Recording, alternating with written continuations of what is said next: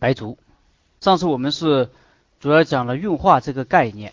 那运化这个概念呢，并不是说咱们听一次课就能够就能够理解的透彻的，还是要在日常生活中慢慢的去慢慢的去体会，慢慢的去观察去体会。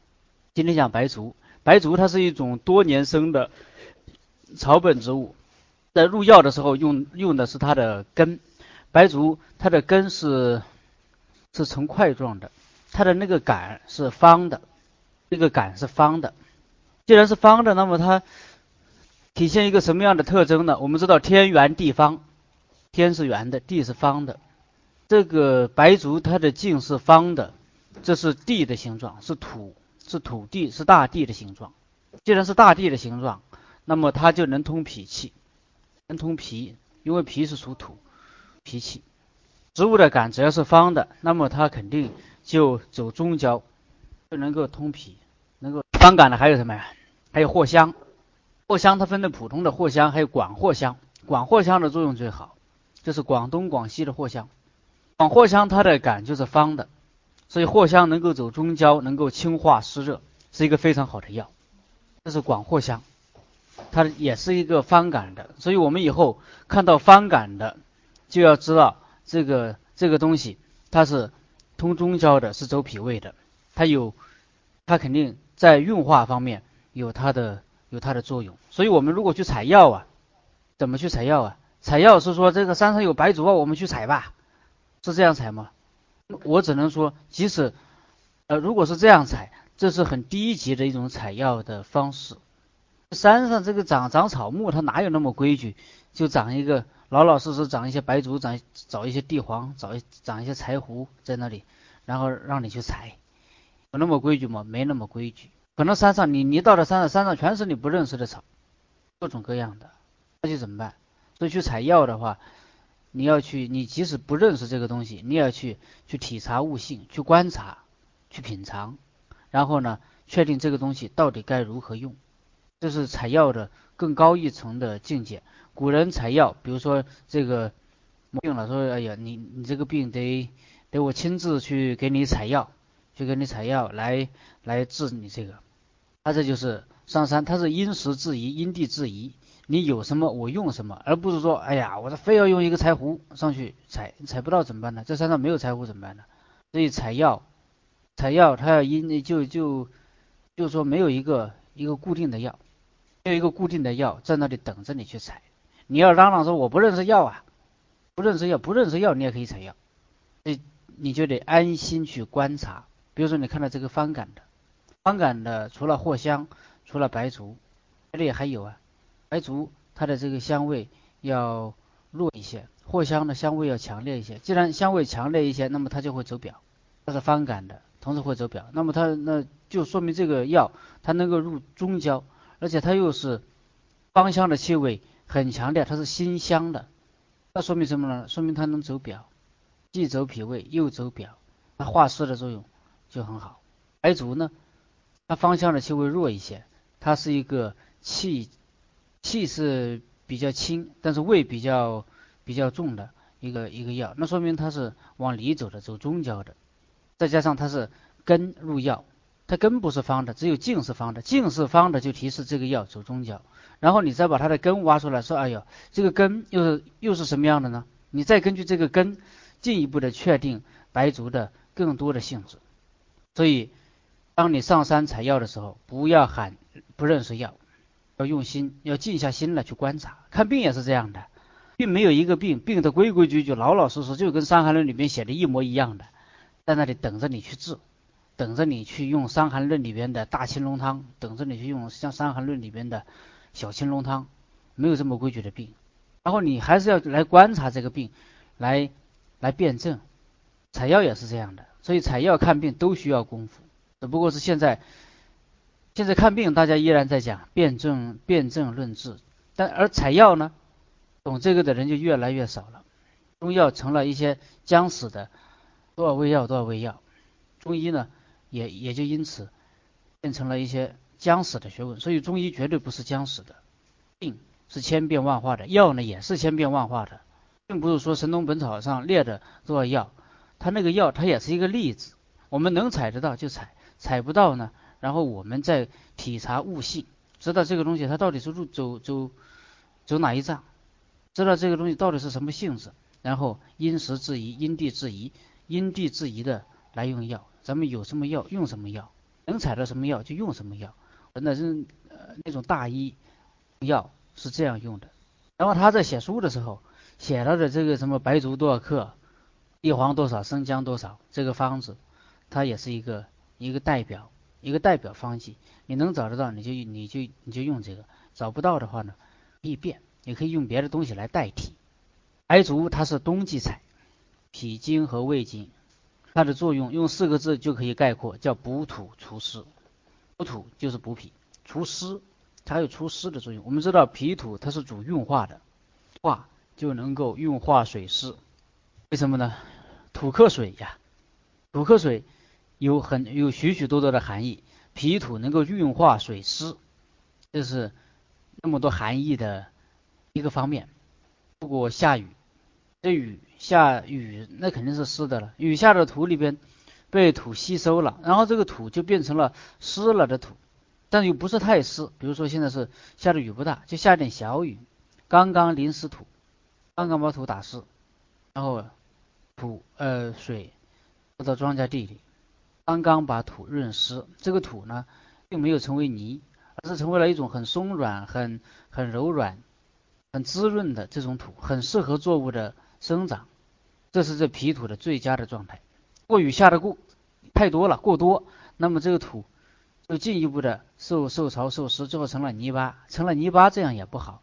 很多很多植物，它在这种有潮湿性的土壤里边能长，在泥里它反而不能。所以这又是另外一个，就叫脾勿湿。脾它需要湿，但是脾呢又不要太湿。任何事情都要有一个限度，土克水。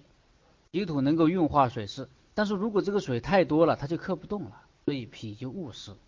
白术它的性味是苦、甘、温，气是芳香的，是辛香的。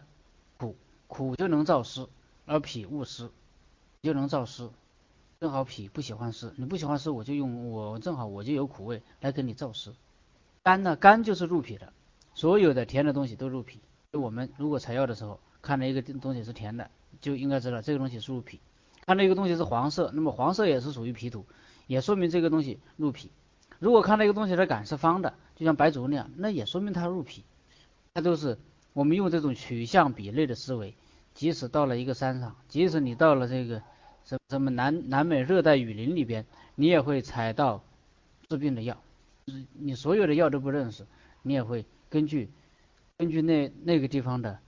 天地还有环境，再根据这个植物的性质，根据这个植物生长的环境，根据这个植物的颜色、形状，还有它的气味，仔细的辨别，就就会知道这个东西到底到底治什么病，到底在什么时候可以用。甘味是入脾的，正好脾是喜欢甘甜，喜欢甘的味道。白术的它是它是温性的，经常讲一句话：脾为湿土，得温则运。脾是喜欢温的。正好苦、甘、温这三个都是脾喜欢的。那气是芳香的，芳香的又行又可以醒脾。所以说白术这个药它为什么能健脾？因为它对于脾，它可可以说是投其所好，送其所要。脾喜欢什么我就给你什么，所以它能健脾。它同时具备这些东西，其像其他的有些药，它就不是同时具备这么多性质了。比如说藿香，藿香它虽然也是方感。但说到底，它甘嘛，有甘甜的味道。它入脾的性质呢，就稍微要弱一些。它就就或者说甘甘就带补，一切有甜味的东西它就带补的。它藿香它只是一个香的、芳香的、辛的、辛味的，它不带甘，不带甘它就不补，一不补，那么它马上跟这个白术的性质就就有天壤之别了。同时，因为藿香它是全草入药，主要是地上的部分，包括杆呐，包括叶了。而白术呢，它正好是根入药，一个是全是草，呃是是全草入药，另外一个是根入药，这个又不一样。所以这个虽然都大家都是方方感的方茎的，但是它们的区别，它们的区别，咱们可以从它们入药的部位、它们的形状、它们的呃气味上面来进行区分。新鲜挖出来的白术，你把它弄开，里面有白色的这个浆，白色的汁。我直接把这个晾干或者晒干，它特别容易软。生白术就是容易软，那种要买这个生白术，它一般它都会干燥的很好，但是在那里放了一段时间，一回潮它就软了。一般脾阴不足而且有火，要要经常用生白术。生白术啊，药店里边现现在像现在很多药店里边都抓不到生白术，只能抓到草白术。抓不实在抓不到草白术，你就用草白术啊。有火怎么办呢？有火我再再配别的药呗。人是活的嘛，药是死的。没有这个药，你非要用这个药，那我实在没有，那怎么办呢？能在一棵树上吊死啊，对吧？用生白术，但生白术也有它的弱点，有有它的不好。它怎么？它特别容易滞气。看那生白术你就会不舒服，那个那个软软的。晾晾它又能干，那又又能干又能硬，放放一回治，它它有治性，说它能够治气，能够闭气。生白术又能闭气。现在我用了生白术，又怕它闭气，那怎么办呢？可以跟茯苓、跟陈皮一块用。陈皮它是和胃的，它是理气的。你不是闭气吗？跟一个理气的药，是有治性嘛？我加一个茯苓，是能够利水。利水它利水，同时它是宣通脾气的。你这你在这里治，我又在这里给你通过水给你来宣通，那你不就正好大家都扬长避短了吗？我说有火，你又怕它性质滞气，又不想用陈皮和茯苓，那怎么办呢？你可以把它放放在热水里边漂，一般是放在那个淘米水里边漂。这个白术先切成片，然后慢慢的漂，把那个里边白浆啊、白汁啊全部漂出来。出来以后晾干，这个叫漂白术。南方有，北方没有见过。漂白术，那么咱们就没有炒，因为白术它本身它就有一定的燥性，一定的燥烈之性。你再一炒，那不更燥烈了吗？你一燥烈，呃，又有一些人，比如体内有火的人就受不了，所以就漂。这一漂呢，这个白色的姜汁漂掉了一些，它就不闭气了。同时它还又有滋润性，它又能养阴，这是漂白术。北方一般都是用的草白术，是用土草的白术。为什么要用土草啊？草是土是入中焦的。白术还有一个作用，白术还能发汗。这白术它并不仅仅能发汗，它还能收汗。当你汗太多的时候，它能把你汗收回去一些。当你不出汗的时候，白术它能让你出汗，它有双向调节的作用。凡是具有双向对对汗呐，对别的什么东西，凡是对人体机能具有双向调节作用的药，都是或者说往往都是入中焦的，或者说往往是有这个化之功的、化之力的。说那个小柴胡汤，它也能双向调节了，有对人体有很多双向调节的作用啊。那小小柴胡汤是走胆的，少阳嘛，走走少阳的，走胆的。那你我们不要把一把一个方子孤立起来看。我们现在看看这个小柴胡汤是哪些药组成的？柴胡，你说柴胡入肝入胆，对。后边呢？黄芩，黄芩黄芩黄芩，你能说它就是走上焦入肺的吗？不一定，它叫黄芩，那黄芩它是黄哪里啊？黄是入脾的，黄芩也会走中焦的。黄芩走中焦了啊。最后呢，然后呢，人参，人参肯定走中焦，不用说了。半夏，半夏也走中焦。所以小柴胡汤它为什么能够主半表半里？它为什么有那么多的双向调节的作用啊？它里边用的中焦的药还是非常的多，所以它依然是一个有健运性质、有化性质的。要把一个方子拆开来看，看里边的具体的药。这个汗也是这样的，脾一健运，汗呢自然就恢复正常了，汗自然就恢复正常了。看脾胃，一般讲中焦都讲脾胃，讲脾是脾胃都是属土的，脾胃都是属土的，这什么？但脾胃它又有它们的区别。脾，我们经常讲健运，健运，它要健健脾嘛。健，我们一看到这个健字就想到什么呀？就想到乾卦，天行健，君子以自强不息。乾卦，乾卦这个这个八卦的方位上是，哎，我看天八卦的方位上，它是在西北方向吧？在西北方向，已经天安门为核心，西北长，西北那里，西北那里走到到三环。过了三环是建德门，地铁十号线上啊，在建德门。它再往北走一点点，建祥桥。为什么叫它为什么有一个健康的健呢？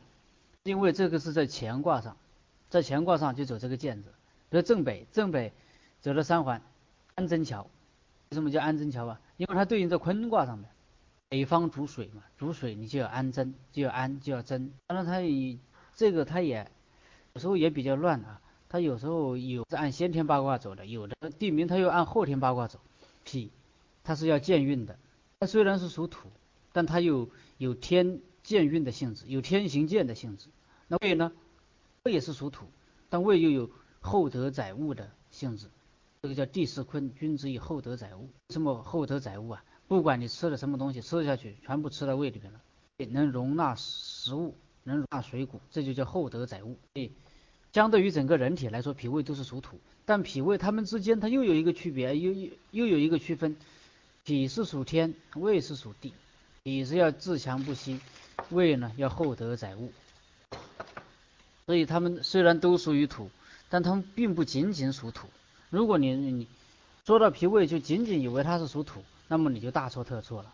它们永远都是叫乾坤合德，既有乾的性质，又有坤的性质，这样这个脾胃这个才能相得益彰，行得好，它才能够负负担起人体这个运化的这个重任。白术有一个进呃，白术这个药在很多处方里边就用非常的多，但这也是一个误区，咱不要因为白术这个药似乎。很平和，它又健脾，健脾干嘛不用呢？时候都可以健一下脾，对吧？健脾总是好事儿，所以很多人，很多人呢，他就对这个白术他没有什么，没有什么敬畏似的。这在很多方子里边想到就用了，就忽略了白术的禁忌。其实白术有很多的禁忌的，很多情况下是不能用的。比如说肾虚，你就不要用它。为什么不要用它了？土克水嘛，你把这个培养的太强大了。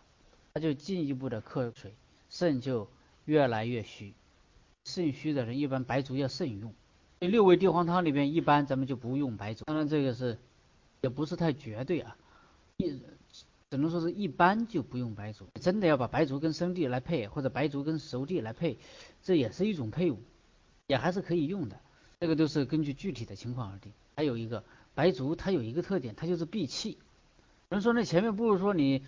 拿那个淘米水去泡，泡的它就不闭气了吗，或者说加上加上茯苓加上陈皮，它也不闭气了。你炒它不就不闭气了吗？其实这个闭不闭气，咱们并不是二进制，并不是非此即彼。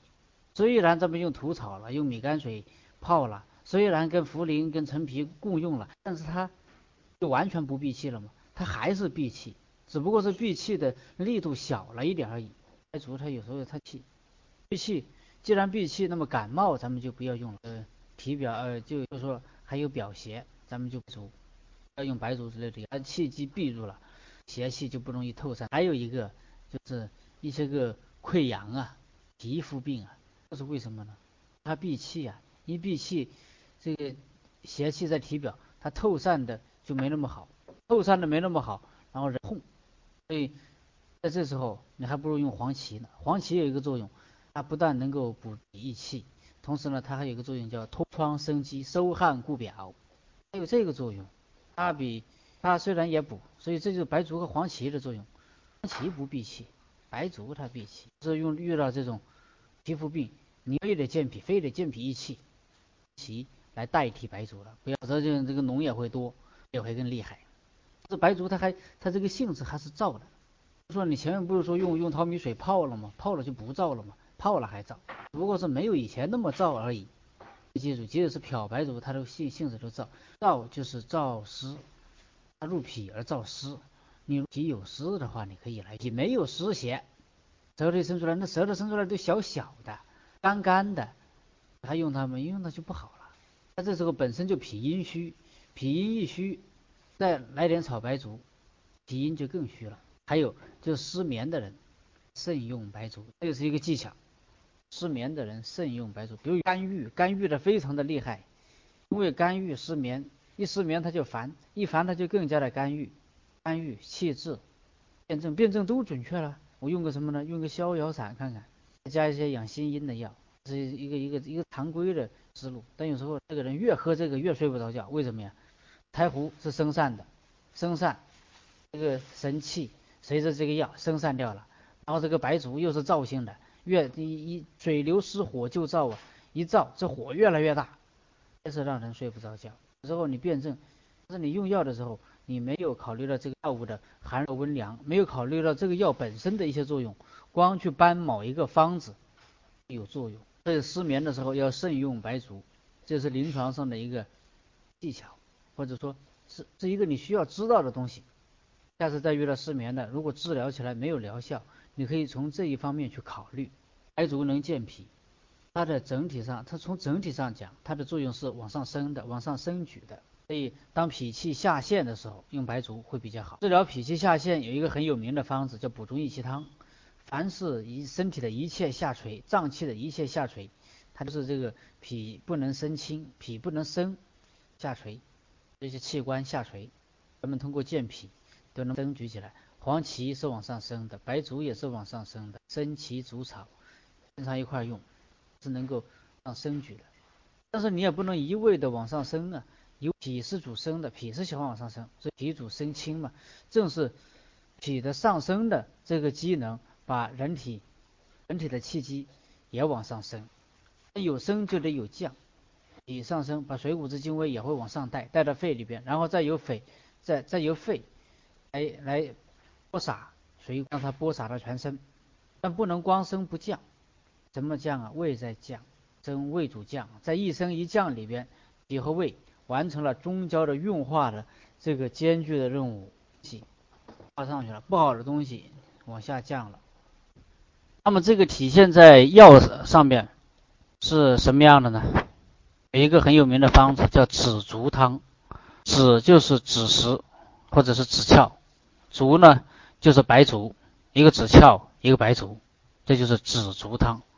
足是往上升的，子是往下降的，所以正好适合了脾脾升胃降的这个格局，它能够，所以这这个方子是用来调节脾胃的升降的。所以紫竹汤也有很多种版本，就认这两个药，就把紫竹汤就是把呃紫翘白术这两个药就叫紫竹汤。至于后边你应该加什么，你自己加去，根据具体情况而加，这个就就不把它固定到一个方子里了。你把很多的药固定到一个方子里边，就等于把自己的思维固定到一个框架里边了，给自己的思维套上枷锁了。所以我们讲方子的话，喜欢讲这个药味比较少的，两味药一个方子，这个值得大讲特讲，因为它是一个，它有它的典型性。三味要一个方子，这是什么呀？这是天地人呐。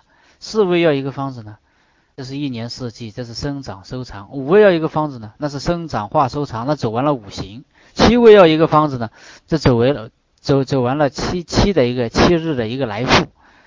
再更多的要一个方子，咱们可以，咱们可以就是说不要那么太重视，咱们还要重视小方子，然后咱们再根据这个小方子。来再组成大方子，全小好掉头，方子太大。当然，在临床上你能开出一个大方子，这是你的功夫。在学习当中呢，咱们还是要从小方子入手。这个阳光和小雨同学总总结的这个，呃，失眠干预慎用白术，可用逍遥散加点养心阴的药。这个这个有点那个，呃，就是说有点不不太准确啊。我是说，嗯，普通的就。就说在在常规思维里边，如果真的遇到肝郁的人失眠，很多就有有的大夫会用逍遥散加一些养心阴的药，但是往往没有效果。为什么没有效果呢？因为逍遥散里边又有柴胡又有白术啊，有这些药，虽然辩证也准确，但是你用药还没能够达到丝丝入扣。这这些药里边有有的就直接影响睡眠。柴胡生散，生散呢就让人的阳气外越，白术它又性燥。一燥呢就有火，一有火呢，它又又不好了，它又容易导致心肾不交。这是我我刚才说的是这个意思，可能我刚才也没有说清楚。所以我们在讲白术的时候，首先讲一个紫竹汤，紫翘白术。当然紫竹汤也是可以变化的。如果这个人寒象重，咱们可以加附子、肉桂、干姜之类的。如果这人热象重呢，咱们可以加黄连，可以加。因为黄连也是走中焦的，还可以加麦冬啊、芦根啊之类的。如果这个人是胃不能降，不能降的太厉害了，咱们止可以是子实，没那么厉害，止可以是子壳。如果说湿象特别重，这个竹可以是苍竹；如果湿象没那么太严重，这个竹又可以是白竹。反正就是一个紫竹汤，它就提示你这两个药可以在一块用，提示你一个脾主升，胃主降。具体的运用，咱们具体具体来选择药。从整体上讲啊，白术还是一个偏补的药。既然是偏补的药，那么它就是治脾胃的虚。如果是实症的话，咱就不能用它了。脾胃的实，什么叫虚实？虚就是正气虚，白术能补正气虚。邪气实，如果邪气太旺，邪气太实，那么用白术又要注意了。有的是因为实邪引起来的呕吐啊。拉肚子啊，还有腹胀啊，那时候这时候白术千万不千万不要用，你千万不要以为这个呕吐、这个拉肚子是因为脾虚嘛，是因为脾不好嘛？我我健一下脾，总不为错了，总不为错。很多大夫喜欢讲总不为错，我我怎么一下总不为错？其实总不为错你就错了。这时候他是因为有实邪，你白术一补，邪气被你进一步的补起来了，进一步补起来了，那这个病不但不好。反而更加的严重了。还有一个四君子汤，四君子汤也是，嗯，可以说它把白术的作用放大了。四君子汤是四个药：人参、白术、茯苓、甘草，是补气的，补气的一个主方。很多方子都是由它演变而成的。人参、白术、茯苓、甘草，虽然是叫补气的，其实它是补脾的。人参补补脾，白术也是补脾的，茯苓、甘草都是走中焦的。所以又应了那句话，补气就是补脾。当然，你一说补气就是补脾，这个话又说的不严谨，所以书上都不这么说，怕说出来有人骂。咱们为了这，咱们不是那种较真的人，所以我这么一说，你那么一听，有助于帮助我们理解东西。咱们理解了这个东西，可以把这话忘了。过了河可以拆桥，就是这么回事。哪怕这个桥修的不漂亮，但是它能帮我们过，这是最重要的。这个方子有有人说人参补气嘛，是是君药，那我们也可以说，因为君臣佐使它也没有个固定的，具体还轮流做，今年到我家呢是吧？这里边的我可以把，如果说我把白术当君药，那么意味着什么呢？白术它也补气啊，只不过是补气的力度没有人参那么强，那么加一个人参，把白术补气的作用放大，白术它也能化湿啊，但化湿的力度还不够。加一个茯苓，茯苓还利湿，把白术化湿的力度放大。白术它还能补脾，但补脾的作用还没有甘草强。咱们再加一个甘草，把白术补脾的力量放大。那么，咱们从这个角度看，白术反而是君药了，对吧？所以说四君子汤它是补气的。其实，如果以白术为君药，那么我们可以理解为它是一个补脾的，是一个健脾的药。一健脾，脾健运了。脾为气血生化之源，脾都健运了，脾都那么好，还愁气虚吗？就不愁气虚了，对吧？加上陈皮半夏，就有消导的意思，就有化痰。陈皮半夏它不是二陈汤吗？二陈汤它就有化痰的意思，因为脾虚它就生痰，脾虚生痰，我现在我就来化痰，把它化掉，道路扫清了，这个气血生化之源，生化气血的能力也就更强了，而且同时它还能和胃降逆。陈皮是干什么用的？它是理气的、和胃的。半夏呢，它是降逆的。如果气逆，就用半夏把它往下降。当然，如果气虚的话，同时跟跟气郁连接起来。气是什么叫气郁啊？气虚就是气少了，气郁呢就是气堵堵在那里了。气被什么堵住了？气被痰堵住了。一个人气虚，气虚咱们就补气虚，四君子汤。因为气虚，气虚它就生生了痰。然后咱们用陈皮半夏把这个痰给化掉，或者说因为有痰，痰被气被痰堵住了，导致了这个气虚的这个假象，我们怎么办呢？先要把这个气理过来，把气理过来呢，就是木香杀人来理气，陈皮也理气，然后还化痰，用陈皮半夏把这个痰化掉，气也理顺了，痰也化掉了，这边还在补，这个气哪有不顺畅之理啊？他为什么要用木香杀人而不用别的芳香的药呢？因为木香这个药比较的特殊，它走不但走中焦，而且它通三焦，它通三焦的志气，三焦哪一焦的气有阻滞，都可以用木香来通。杀人呢，杀人它能通脾肾之元气，所以杀人这也是一个非常好的药，它能够开郁宣气。还有一个理中汤，前面四君子汤是生竹灵草，对吧？理中汤呢是生竹姜草，只差一个药。所以理中焦咱们先不要管它是生竹灵草还是生竹姜草，生竹肯定是要生竹草肯定是要用的。如果它湿重，咱们就加茯苓呗；如果它有寒象，咱们就加干姜呗。何况脾为湿土，得温则运，干姜是一个温中焦的药，中焦温了，自然运化就好了。如果你觉得加干姜还不够温，那再加点附子。附子，附子是温哪里的？附子是全身都温的，在这里边它主要温哪里？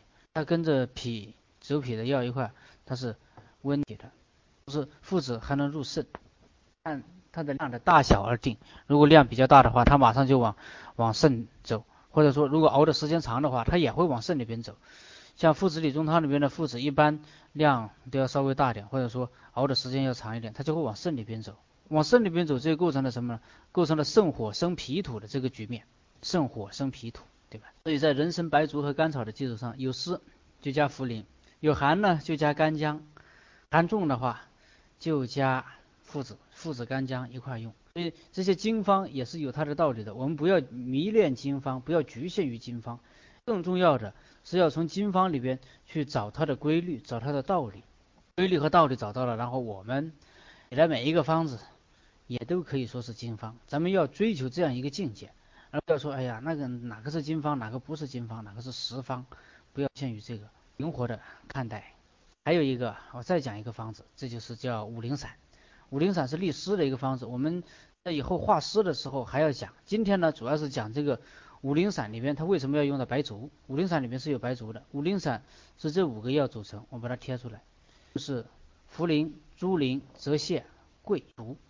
附子是温肾阳的，附子它全身都温，它也温肾阳。就是用的多的话，它就会温肾阳。用的多，要么呢是熬时间长，当然如果熬的时间又长，用的又多，然后同时又加一些个走下焦的药，下焦走，比如说有人喜欢加磁石，磁石是往下震的，因为它是一个石头，对吧？还有人喜欢加什么？加砂仁，加三十克砂仁。为什么加那么多砂仁呢？这个砂仁它就是通宣通脾肺之气的，它是通肾气的，通元气的。要加了这么多砂仁，它就能把这个这个大量附子的这个热性往这个命门里边引。要杀人加少了，它反而没有这个作用。茯苓、猪苓、泽泻这三个药都是利水的，苓散它就是利水的。现在茯苓是利水的，利哪里的水啊？利脾、利焦的水。泽泻呢？利下焦的水。泽泻这三个都是利水的，全身的水都利。为什么要用一个桂，用一个竹呢？桂咱们一般用肉竹，肉桂它是促进肾的气化的。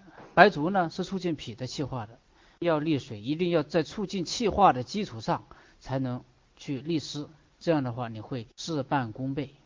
而且利水，利出来的水要从哪里走？从膀胱走，气化则能出焉，要有气化，膀胱里边的水才能出来。而这个气化并不是说是膀胱本身的气化，既然叫气化，那么全身都存在一个气化。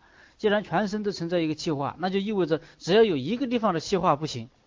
它就能影响全身，就能影响这个水液的代谢，所以用足促进脾的气化，健脾嘛，健脾就促进脾的气化。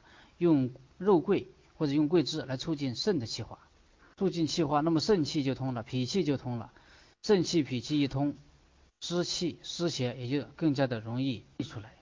那这个时候，有人说这个肾是主一身之水的，现在肾里边有水邪了，或者说肾。行水的力度变弱了，为什么这时候要用竹呢？前面你不是说用白术的话，肾虚不能用白术？知道肾虚那是肾的正气虚，现在这里现在咱们有水了，这个并不是虚，而是什么？而是水邪重，有水邪当然要用白术，用白术来水来土掩嘛，这就是就是水来土掩的意思，也有土克水的意思，竹。来促进气化，来这个水更顺利出去。这是五苓散里边用桂和足这两个药的原理，都是在气化上做文章。所以我们在用药的过程中，我们今天其实讲了用药的过程中的两个技巧。第一个呢，就即使你辩证完全辩证对了，在用药的在药物的选择上，都还是要注意，要丝丝入扣，不能选择这种跟这个病有违背的。药，这个我举的例子就是失眠、安郁、失眠、逍遥散，就会犯这些忌讳。还有一个呢，就是要促进气化，比如说你要利水，那利水的话，猪苓、茯苓、泽泻就够了。但是为什么很多情况下人利水，你用猪苓、茯苓、泽泻利水，它利不动呢？气化，这里加了一个加了一个白术，促进脾和肾的气化，那么利水就事半功倍。所以有的药是直接治病的，有的药呢是促进人体气化的，这两个方面都要兼顾到，你用药的疗效才会大为提高。今天我们主要内容呢，就先讲到这里。